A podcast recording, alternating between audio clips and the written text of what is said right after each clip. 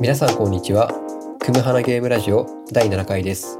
クムハナゲームラジオはゲームが好きなクムとお散歩が好きなハナの2人が配信するラジオ番組です。ゆるく楽しく安全にを大切に僕たちがその時感じた心の動きを記録して後から振り返ることを目的にそれぞれの趣味と心の動きの話などをしています、ということで花さん今回もよろしくお願いします。よろしくお願いします。さあもう今回これ収録しているのは3月うん。後半、うん。下旬になっていて、うん。でちょっと暖かくなってきたなと思ったら、うん、雨もちょっとパラついていたりとか、だからこうせっかく桜とかも咲いて、でもこの雨でなんとか持ちこたえてくれるかなどうかなっていう感じそんな感じですね。ではあるんですけども、うん。この1週間、うん、どんな1週間だったでしょうか、一番感じたのは今クムさんがおっしゃったように、うんずいぶん暖かくなったなって。うん今日なんて最高気温おそらく25度ぐらいああそうみたいですね。来ましたよね。半袖の人街中にたくさんいましたし。うんかと思えば明日最高気温15度ぐらい、ちょっとそうですね寒暖差が。えーまだまだ三寒四温ですけれども、うんそんな中私がはい、今週感じていたことというか今日今今日の朝感じたこと日、はあの季節のことと関係なくなっちゃうんですけど、い、はい。マーケティングについてですね。すいませんちょっきと急にごめんなさい。あのごゴリゴリのビジネス要素を盛り込んできましたね。春のほのぼの感あふれるね季節の話だったのに、マーケティングの話ですけれども、えーどんな感じの話ですか？今仕事でマーケティングをうん、うん、少しお願いされていてはい。勉強をしてます。うん、で、まあ、私も初心者なのでうん、どうしようかなとどうやって勉強しようかなと思っていたんですけど、は YouTube とかでざっくり情報集めしようと、い、うん、で YouTube をいろいろマーケティングで検索してて。で皆さんご存知のひろゆきさん。彼もマーケティング専門でやってるわけじゃないですけど、うん、まあ、そういうのにとても詳しい方ですよね。うん、で彼の話を聞いていて、まあショックだったというかう。ん、ああそうだよねまあ納得せざるを得なかったことがあってなんでしょう。えそれ何の話題お話してたかというとうん、なんか視聴者さんからの質問、あひろゆきさんへの質問で、うん、果物を売りたいと、農家さん。んかな？はい。どうやったら売れますかっていうあそんな質問ですね。まあシンプルな質問ですね。でそのひろゆきさんの回答にはい私はこうショックを受けた。でですけれども。なんだえひろゆきさんこう言いました。はい。美味しいもの作っても売れないですよ。ああ、あのよくやるいいもの作っても売れないパターン。それです。はいはい。知ってはいたけど、はあやっぱりここでもそう来るかい。と。じゃあどうしたら売れるのか。うん。うん。人は美味しいものを買うんじゃなくて買いたいものを買うんだよ。うわーっと思いました。あ、その通りですね。そのその通りですよね。おっしゃる通りです。だからはいくら美味しい果物。作ってもうん。言い方悪いですけどうん売れないですよっていうのが答えだったんですよ。まあそのためのマーケティングっていう考そうそうそうそうえ方ですよね。でもその人は買いたいものを買う買いたいものしか買わないっていう現実、まあそりゃそうだけど、でも自分が売る側になると、いやこっちはいいもの作ってるんだみたいな、そうそうそうなんかそういう気持ちは働きますようね。んその農家さんもそうでしょうけどはい。美味しいものづくりにこだわると、まあ、いろんな人は、うん食べ物だったり、まあ、商品だったりいいものを作ってこれは売れるだろうって言って売るけれどもそこは関係ないんだと。とにかく人の目に触れないとまずはダメなんだっていう。うん、まずはそこが第一歩。うん人目に触れるというところから、いやもうそこふそこだけどそこすごいハードル高いって思っちゃいますね。でもそういう意味だと、うん。ちょっと具具体的な名前は出さないですけど、原さんが今やっているお仕事って、もうすでに一般的には認知されていて、うんうん人目には触れてると思うんですよ。そういうところの仕事やってると思うんですよ。うん。ってなるとまたあの01の人たちとか01の商品とかと比べると、やることまたちょっと違うのかなと思ったんですけど。なるほどね、うん。それはあるかもしれない、ある程度認知されてるじゃないですか。うん。その界隈では認知度高いですね、うん。うん。その界隈では認知度高いですけどその界隈外れたらめっちゃ認知度低いっていうのはあります、ああだから一緒の話なのか。うん。な。まあ、今私がやらなきゃいけないのはもしかしたらそっちかもしれない、ああそっか。もうその知ってる人の中ではもう知ってるわけだから、いわゆるその注文だったりとかそのサービスを利用する人はもうすでに利用している、うん。だからそうじゃない人たちにアプローチするためには、うん。やっぱり知らない人に知ってもらうっていうことは、うん。そっか必要なのか。シンプルな真実にショックを受けたっていう、今朝の私のお話でした。なるほどシンプルな真実っていいですね。そうシンプルな真実ですよね誰もが知ってるこんなことはうん。知っててああそうだよそうですよね。でも聞きたくなかったのってやってきたことです。ああなるほど。で直視はい。せざるを得ないな、これはってはい。今朝思いました。なるほど。はい。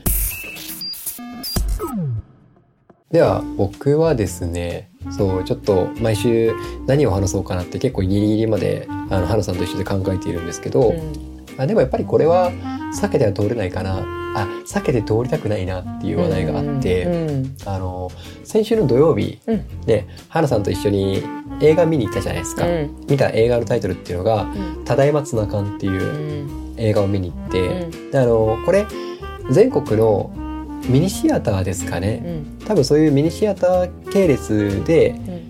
配信をされていてうん。大体2月とか3月とかでもう公開終了してるところもあるんですけど、うん。まだ4月とかでも公開予定の劇場とかもあったりするとかするので、あのもしあの最寄りで放映されているそういうスケジュールがある方とかはぜひ見に行ってもらいたいんですけどその映画を見に行ってでこの「ただいまつなかん」っていうのがどういう映画かっていうと3.11うん。東日本大震災で被災した仙台の気仙沼にあるうん。唐桑唐町桑かそう唐桑でそこにある施設の話でうん。で仙台の気仙沼でその唐桑町っていうのは漁業で発達している地域なんですけど、でその津波を影響を受けてでこのツナ缶っていうのがあの宿泊施設なんですけどその宿泊施設ももう1階が浸水するぐらい被害も受けていてだけどまあギリギリ建物としてはなんとか持ちこたえることができたっていう施設なんですけどでそこのご主人と一代さんっていう方がいるんですけどでその物語なんですよね。でその一代さん夫妻が東日本大震災の直後にボランティアでやってきた学生さんたちとかを受け入れるためにその自分たちの自宅を開放してでそこがいつしかこうツナ缶とうん呼ばれるようになって、うんでそのツナ缶の名前にも由来があるんですけど、その土地を表す名前から来ていてそこでのあれヒューマンドラマというかうんで3.11からあの直近のうんそのコロナ禍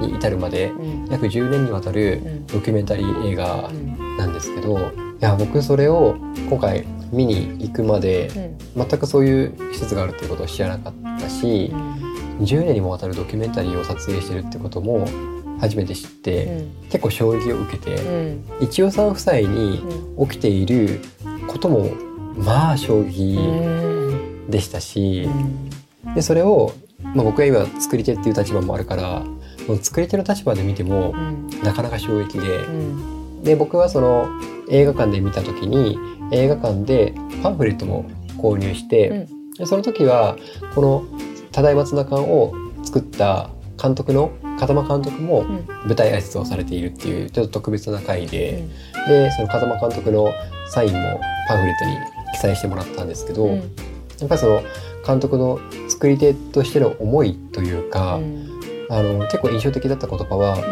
なんかもうこれを伝えるのは自分の使命だっていうふうにもおっしゃっていて、なんかそのあたりがなんていうんですかね事実は小説よりもきなりっていう言葉がありますけど、うん。まさにだなと思ったし、うん。でその10年間うん。そこの現地の人たちと関わり続けることうん。もそうだし10年にわたって取材をし続けるっていう粘り強さ、うんなんかそのいろんなものが、うん。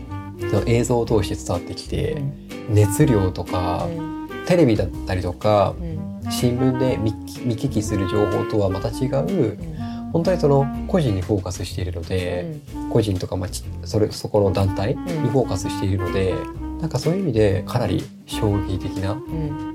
内容の映画だったのでちょっと、うん、これはラジオでお話ししたいなっていうふうにちょっと思って取り上げたんですけど、うん。あのそうやって僕ペラペラ喋っちゃったんですけど花さんはこの「ただいまつなかん」見てうん。いかがでしたか？とりあえず泣くのをこらえるのにうん。必死ですごい体力使いました。は はい8割くらいの時間うん。泣くのをこらえていたという。あ泣きどころしかないじゃんこれみーたいな感じでしたよそうね。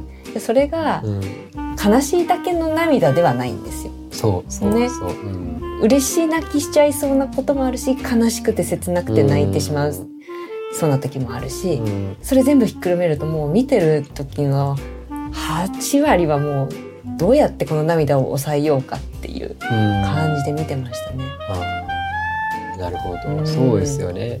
なんかそういう見る側の視点もそうだしやっぱりその作り手としてまあ風間監督が言われていたのはあのもともとはテレビの取材で行ったっていうのがその現地に風間監督が当時ディレクターをやっていた時にあのテレビの取材で現地に行ったっていうところがうん。あのきっかけだったっていうお話をされていてうん。で今回この映画を作るにあたってテレビとかだと届けられない部分っていうのを映画で届届けたかったんだっていうお話をされていて、なんかその映画の中であところどころであったと思うんですけど、無音のシーンがあって、音も音が一切なくって映像だけで流れるっていう場面。あれはテレビではできないっておっしゃっていたんですよね、風間監督が。だからそういう作り手としてのやっぱここは音を入れるんじゃなくってもう映像だけを見てもらいたいんだとかあと現地で取材した人たちのその10年の奇跡っていうのを伝えていきたいとかなんかその辺をあの随所に感じてだから多分それが人によっては今原さんが言ったみたいに泣きどころだったりとかってするのかなっていう思ったんですよ。うん。これうん。私は、えー作り手としての視点がないからうん。なんですけど、クムさんは作り手としてもうん。あの映画を見てるからはい。私より思うこと感じることって膨大だと思うんですよね。そうですいろね。んな感情交錯しますね。うん、と、そうそううそう。ん、私ですら超重量級な 映画だなって思ったのに、いはやクムさんからしたらい。うん、超超超重量級の映画ですよね。そう。ね、もちろんその関わり始めた時からうんどのぐらい関わっていくかとかってもちろんケースバイケースだと思うんですけど、実際そのインタビューというか取材を始めた当時の風間監督はもちろん、その誰しもが持っていない出来事もう本当にショッキングな出来事が起きるんですよね、うん。その途中で。うん。だからそれでもなお取材を続けるっていうなんていうんですかねそのじそのじちょっとこのラジオでは言わないですけどそのある事件が元でうん。その風間監督はあこれはもう自分の使命として届けないといけないっていうふうにあの感じたっていうエピソードがあってなんか自分だったらそういうショッキングなうん。出来事が起きた時になおそれでもなおうん。取材させてくださいって相手の人に言えるだろうかなとか、うん。でそれがなんかちょっと軽い気持ちとかではなくって風間監督の場合はすごく自分の中から湧き上がる感情というか、じゃなきゃできないっていうようなうん。いうのを感じたんですよね。例えば、うん、ちょっとこういう言い方あれかもしれないですけど例えば視聴率取れるからうん。これを取材しようとかっていうのではなくってこれは自分の伝えるべき使命だから伝えるんだっていう思いでやられているっていうのが伝わってきたので、うん、だからそのあたりを自分が作り手になった時にそこまでの思いで関わる人と関わってドキュメンタリーを作って世に伝えるところまでいけるかってちょっと自問自答したんですよね。そうそれちょっとそういう目線で見てましたね。うんうんいやーそうですね。一言じゃ言い表せない映画ですそう。ですね。そう。なのでぜひですね、ちょっとこの映画、うんまだあの近くで見れる方、うんまだこのラジオを放送しているタイミングでは、うんあの場所によっては見れる場所が、地域があると思うので、うんあとこういう映画とかって皆さんの声があることで、追加で、うんあの再放送というか、うん。追加えあの配信の延長とかが結構フレキシブルにあったりとかするので、うん。ちょっとそういう見たいなっていう声があったら、劇場だったりとか、うん。この映画であの風間監督ツイッターとかもやられていたりするので、うん。そういうところで声を上げたりとかってすると、うん。意外とこう再上映してくれたりとかっていうのもあるので、うん。ちょっとぜひそういうのをあ試してみたりだとか。うん。で実際にその映画見る方はあの僕は個人的に強くお勧めするのはパンフレットも買ってもらいたいんですよね。うんうんあのパンフレット買うことで、あの映画の中で伝えきれていない部分がやっぱりあってその風間監督とツナ缶のうん。一葉さんうん。っていう女性の方がいるんですけどその方との対談だったりとか今回のこの映画に対する思いとかっていうのが本編に描かれていない部分がパンフレットには書かれてるんですよ。普通映画のパンフレットって映画本編の補足とかなんかちょっと同じような内容をなぞっていたりとかっていうのが普通だと思うんですけどなんかもうこの「ただいまツナ缶」のパンフレットに関してはもう完全に本編か本編をより楽しめる要素が盛り込まれているからぜひちょっとパンフレットも込みで見てみてもらいたいなっていうふうに思います。うん、私もすごくおすすめの映画なのでぜひ見に行っていただきたいですね。はい。花さん、はい。えっとちょっと今回僕が季節して、うん。今週あったこと最近あったことを 熱っぽく喋ってしまったんですが、あの本編は本編でちょっとお話ししたいことがあって、うん。ちょっと今回取り扱ってみたいのが、うん。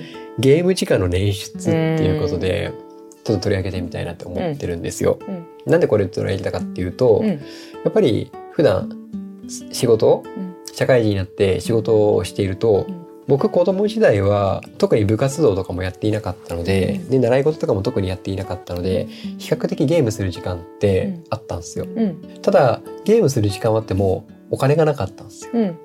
だからそんなにたくさんのゲームとかはたくさんの種類のゲームは遊べなくって、大人になって働き始めた時にうん。最初に思ったのは、あこんだけ収入があれば、うんゲーム遊びたい放題じゃんと思ったんですよ。うんそこで壁にぶちがぶち当たったんですね。うん大人になると時間がないと。そ でもやりたいことはやりたいじゃないですか。うで僕今ゲーム実況とかもやっていたりするのう。で、なんかそのゲーム時間の捻出、うんまあ広い意味だと時間の捻出っうんていう意味でちょっと今日今回はお話ししてみたいなっていうふうに思っています。うんうん時間の捻出ね。私の場合うん。時間あるんですよね。だからはい。意味もなく歩いたりしてると思うんですけど。はい。多分普通の大人よりだいぶ時間があるタイプの人間ですね。これこのラジオで言うべきなのかよくわからないんですけどはい。働いている時間が1日3時間とか4時間なので、そう考えるとはいめっちゃ時間ありますよね。そりゃ1日3時間ぐらい歩くわみたいな。るほど。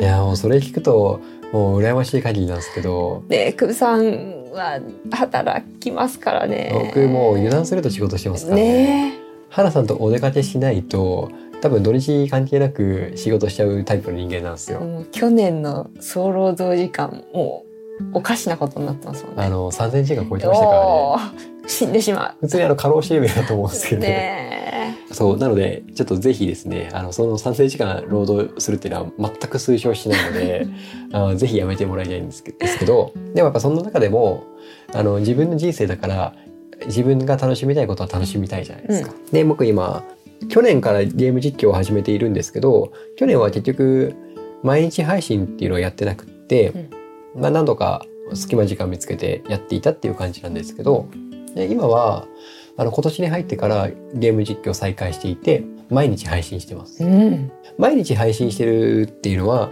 毎日ゲームを収録してるかっていうとももちろんそんなことはなくってあのまとめ撮りをしてうん。まとめ撮りしたものを小分けにして、あのお届けするっていう風にやっているんですよね。だからまあちょっとハウツーっぽく言うとまとめ撮りしてそれを分割して配信するっていうのがまあ一個のハウですよね。うん。であともう一個はあのそもそもゲーム時間の捻出っていうことでここ最近はチートデーを設けるようにしてます。うん。なんかよくあのダイエットとかでうんチートデーって言うと思うんですけど、うんなんかもうそのチートデーの時には自分の好きなものを思う存うん分食べていいよっていう、普段はこうデザートを節制していたりだとか、あと揚げ物やめて取らないようにしていたりだとか、うん。あると思うんですけどチートデーはもう別にデザート食べてもいいしあの唐揚げ食べてもいいし、うん。みたいな。だからそんな感じであの僕が言うチートデーっていうのは、うん。もうその日はとにかく仕事はしないと。うん。仕事はせずにとにかく遊ぶっていう日を設けていて、そのチートデーの中でゲーム収録をするようにしてるんでうすね。ん。でそれを始めてからなんとかですね、うん。なんとか毎週配信を継続あ毎日配信を継続できています。うん素晴らしい。めっちゃ大事なことですね。はい。そうかチートデーってそういう風にも使えるんですね。あー、うん。あそう食べ物以外でも使えると思いますよ。うん。うんうんなるほどね、うん。自分の好きなことを思う存分やる日。あの過去にこの過去のラジオの回で、花さんから言われたことで、うん。あのほら僕がゲーム実況のゲームの話とかをした時に、うん。花さんが言っていたのが、うん。ただし罪悪感なくねうんうんみたいなことを言っていた回があったと思うんですよ。うん。でもまさにそれで、うん。僕なんかこう遊んでると、うん。遊んでたらいけないんじゃないかとか、うん。楽しんじゃら楽しんだらいけないんじゃないかとかって思う時があるんですよ。うん。楽しんでる時間これ仕事しなきゃいけないんじゃないかとか、うんもっと勉強しなきゃいけないんじゃないかとかねついつい思いがちなんですよね。うん。ただチートデーを設けると、うん。さっきの話で食事で甘いもの揚げ物を、うん。もう食べまくってもいいみたいなその自分に許可を出すみたいな感じで、なんかちょっと罪悪感なくうん。する、あのゲームをすることができるので、うん。チートデーを設けるっていうのは一個大事かなと思ってて。そうですよね。うん。罪悪感って邪魔ですものね。楽しむ際に本当にそうですね。うんそれだったら分けちゃった方がうん、楽しめますよね、そう。じゃあ今はうまいこと捻出できてるっていうことでいいんですか、今そうですね、うんうん。本当は平日普段のお仕事する中でも、うん。例えば1日8時間は仕事して、残りの時間はゲーム収録ゲームしたりとかっていう時間が持てればなとかって思うんですけど、やっぱり普段はちょっとオーバーワーク気味に働くし、うんでそのオーバーワーク気味に働くともう疲れてあもう今日はゲームはいいかなっうんて思ったりとかするので、ただ遊びたいゲームはたくさんあるんですよ。うん。だからまあそのそういうのを今はそのチートデーに罪悪感なくっていう形で続けているけど、うん。やっぱりそこを普段の日常の中でもゲーム取り入れていくっていうことができるとうん。なんかもっと自分の幸せ度が上がってくるのかなと思っててそうですね目指せ1日8時間労働なんかそれ普通なんですけど、ね、なんで何を目指してるん一だ般の会社一般の働き方で言うと全然普通なんですけどいやむしろもっと減らしたいぐらいなんですけど、うん。今そうフリーランスで働いているからうん。時間の調整はできるはずなのうに、ん。会社員の時以上に働いていたりとかするので、仕事と自分のその遊びっていうか、そのクリエイティブなうん。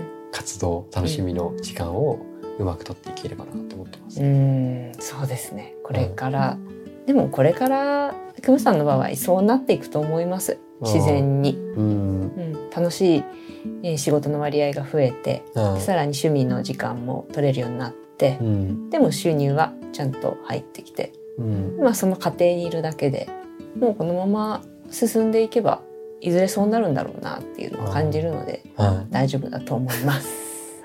ありがとうございま。す。でもちょっと今僕の話ばっかりしちゃったので、はるさんはまあ今さっきもあの1日3時間のしか働かないとか、うん。お散歩いっぱいやっていたりとかって、だからまあそういう意味だと時間は捻出できてはいると思うんですけど、うんうん。昔からそうだったんですか？いやいやいや、ですよね。うん、昔はどんな感じの働き方をしていたんですか？でもやばかったです一番の時は、どのぐらいやばかったんですか？どれくらいかな？うん。うーんと新卒で入った会社は、うん。多分家を5時とかに出てはで家帰るのがい。うん。11時とか、もちろん夜のですね。ん、もちろん そうそう23時とかまではい。働いてうん。いるのは当然だったし、うん。その後、うんまあアルバイトでしてた飲食なんかは、うん。夜中の3時に起きて4時に家を出て、で仕事終わるのがうん。お昼のうん。12時ぐらいなんですけど、あーそこからちょっと休んではい。また違う仕事に行ってたりしたのでダブルワークしたんですか？もうもう一つは生態業ではい自営だったから、うんそんなにキツキツではやってなかったですけど、うん飲食で、ね、深夜3時ぐらいから動き始めて、うん。で家に結局帰るのが夕方の6時とかうん。そんな変なことを。ずっとしてましたね。え、その時は、うんそういう働き方をしていた時は、うん自分のやりたいことをやる時間ってあったんですか？やりたいことっっていうのが、考える時間もなかったのかもしれないですよね。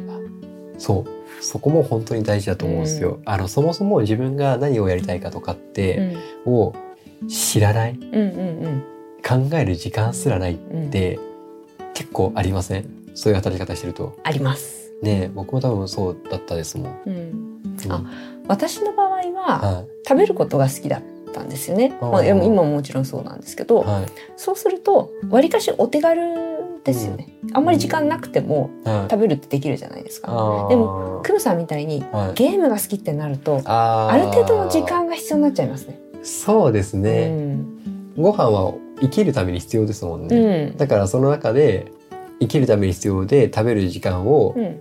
なんかちょっと自分が好きなもの食べたりとか、うん。でコンビニ行けばうん。手軽につまめる美味しいお菓子とかも売ってるしはそれちょいちょい食べればわりかし満足みたいなところありますけど、うん。ね、映画を見るのが大好きですとか、うん。ゲームをやるのが好きですっていうとまあ最低1時間はまあ、ね短くてもそうですね。ですか。できれば2時間欲しいですそう。う、ん、そうなると時間の捻出必要ですよ。もし今の花さんが過去の花さんに対して好きな時間を捻出するためにうん。うんこういうことができるよってアドバイスするとしたらうんうんうん。何かありますか、全部やめちゃいな。って言います。笑っちゃあれかもしれないですけど。で過去の自分にぶっ飛ばされるっていう。いやもうちょっとあの漢字の漢って書いて男ですね。でしょ？だからめちゃくちゃ潔いというかあでもまあそれができなくできないから過去の自分にぶっ飛ばされるみたいなことだと思うんですけど、それ言ったらもう過去の自分超怒りますよね。ね、その渦中にいる人はやっぱそれどころじゃないですもんね。す。傍から見てるとそれってこうすりゃいいじゃんと思うけど、うん。その渦中にいると一生懸命だから、うん。なるほど、うん。そうですね。だから今ちょっとそういう意味でもちょっと今日のアドバイスというか今日の出てきた話で言うと、うん。やっぱりチートデーを設ける、うん。後ろめたい気持ちをなくして、遊べる時間を作るっていうことと、うん。もう一層やることやめちゃう。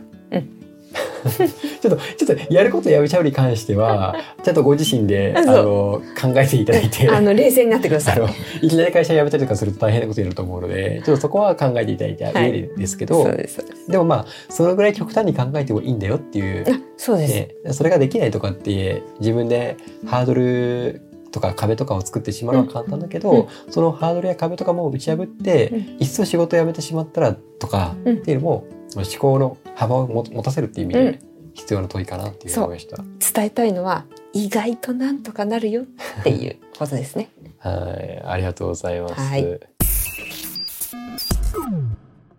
えーそれではエンディングです。番組からのお知らせです。このラジオは各ポッドキャストプラットフォームでお楽しみいただけます。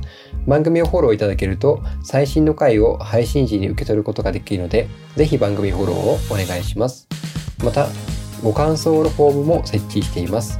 あなたのお便りをお待ちしています。ということで、ちょっと今日もいろいろお話ししてきましたけども、はい。いかがでしたか？うん振り返ってみて。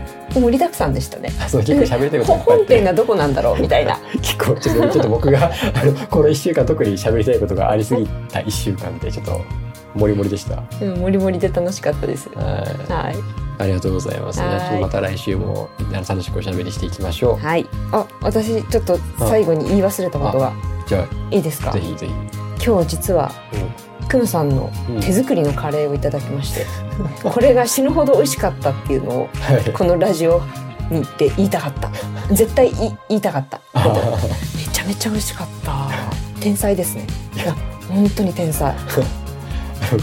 ちょっとあの腰をばったいですけどありがとうございます。いやーごちそうさまでした。はい。どういたしましたはい。また食べましょう。はーい。最後までお聞きいただきありがとうございます。ここまでのお相手はクムと花でした。また次回もよろしくお願いします。